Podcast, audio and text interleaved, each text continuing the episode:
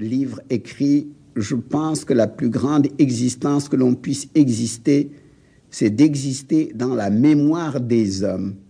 Euh, c'est d'être pour les hommes une nouvelle vie, une nouvelle source de joie et d'enchantement. Et c'est pourquoi seule la poésie euh, peut nous prémunir contre la mort. Cette angoisse de la mort chez le poète, ce harcèlement du songe suicidaire, c'est sans doute dans l'arrachement au monde merveilleux de l'enfance, en son royaume, qu'il faut en trouver l'origine. En effet, mon enfance, c'est-à-dire jusqu'à l'âge de 7 ans, a baigné dans le merveilleux. Euh, je suis né, comme vous le savez, le 9 octobre 1906 à Joal, sur les bords de l'Atlantique, à 120 km au sud de Dakar. Mais après mon baptême, euh, deux mois après, ma mère m'a ramené à Djilor. Djilor, c'est à 23 km euh, de Joal, à l'intérieur des terres, au bord euh, d'un des bras du fleuve Saloum. Ce bras s'appelle le Sine. C'est le nom qui désigne le royaume dont mon père est originaire. Dans les poèmes, j'ai chanté parfois le roi du Sine, Diouf, qui a été notre dernier roi. Ma mère appartenait à une famille de paysans moyens. Le chef de la famille était mon oncle maternel qui avait quelques champs et euh, quelques têtes de bétail.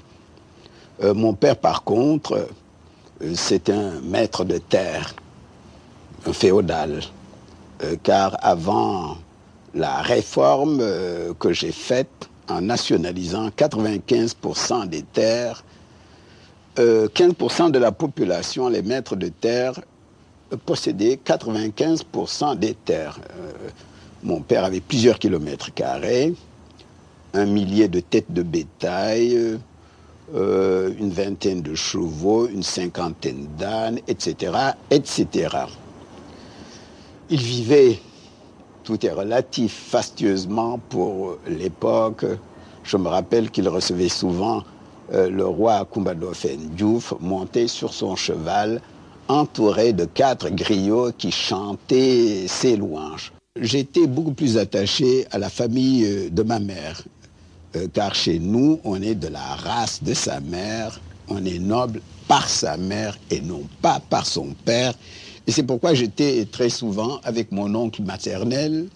Je l'accompagnais dans ses champs, je l'accompagnais euh, traire euh, ses vaches et j'accompagnais mes petits cousins qui paissaient les troupeaux. Et alors j'ai vécu vraiment des heures merveilleuses avec ces, bergers qui parcouraient la, brousse, euh, qui chassaient les oiseaux, qui courait derrière les antilopes et qui racontait des contes merveilleux. Et le soir, après le dîner, euh, c'était la veillée. Et ma nourrice, un gars, et d'autres nourrices nous racontaient des histoires pendant une heure, deux heures, et nous allions nous coucher. Je me rappelle, ma nourrice, puisque je dormais, ma nourrice me portait sur son dos et m'amenait à mon lit en me berçant pour, euh, pour m'aider à dormir. Vous voyez, c'était vraiment un monde merveilleux et un monde merveilleux euh, de politesse, euh, car tout était rite, tout était ordonné dans cette vie.